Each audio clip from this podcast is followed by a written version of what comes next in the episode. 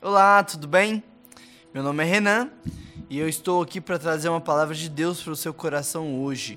Abre sua Bíblia em Gênesis, capítulo 22, versículo 7 e versículo 8.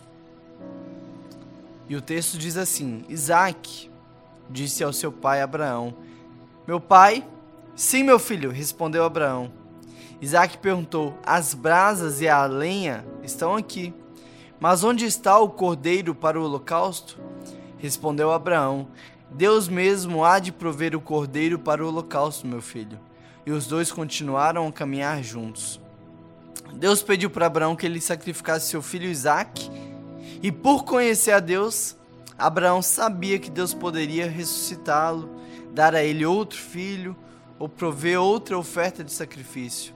Então Abraão, com fé, levanta o cutelo para matar o seu filho, seu único filho. Mas enquanto Abraão rapidamente descia o cutelo em direção ao peito do seu filho, Deus providencia um animal para o sacrifício. Isso é lindo, porque ninguém é mais generoso do que Deus. Abraão achou que ele seria muito generoso e que ele doaria o seu filho ali para sacrificar em oferta a Deus mas o único que entrega o seu filho por sacrifício é o próprio Deus que entrega Jesus Cristo para morrer pelos nossos pecados. E sabe o que é lindo? É porque há uma ligação aqui lá em João. Porque aqui fala, o texto fala que quando Abraão vai sacrificar o seu filho, Deus manda que ele pare, ele olhe para trás e há um carneiro. E durante muito tempo ficou uma pergunta: onde está o cordeiro que Deus tinha pedido para Abraão sacrificar então?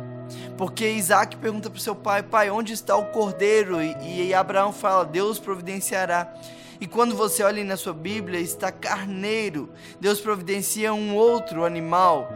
E aí lá na frente, quando Jesus aparece, João aponta para ele e fala: Eis o Cordeiro de Deus que tira o pecado do mundo.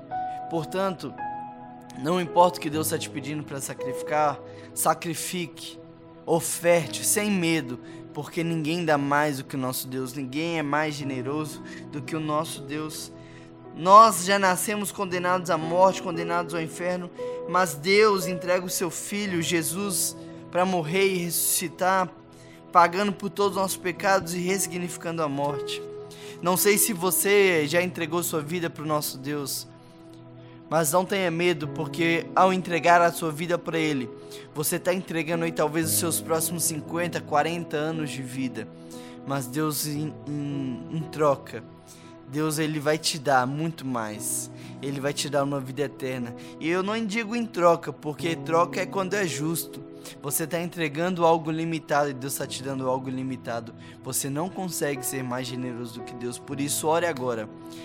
Ore comigo, entregando sua vida, entregando seus bens, entregando seus uh, direitos, seus títulos, consagrando tudo a Deus, porque Ele é quem pode fazer infinitamente mais. Deus, nos ajude a sermos generosos, Pai, porque a partir do momento em que nos declaramos como filhos, nós trazemos para nós semelhanças do nosso Pai e que sejamos generosos, Pai, sabendo que nunca seremos como o Senhor mas que vivamos uma vida de entrega, uma vida de renúncia, não uma vida de reter. É em teu nome que nós oramos e te agradecemos. Amém. Que Deus te abençoe, tenha um excelente dia na presença dele e um grande abraço.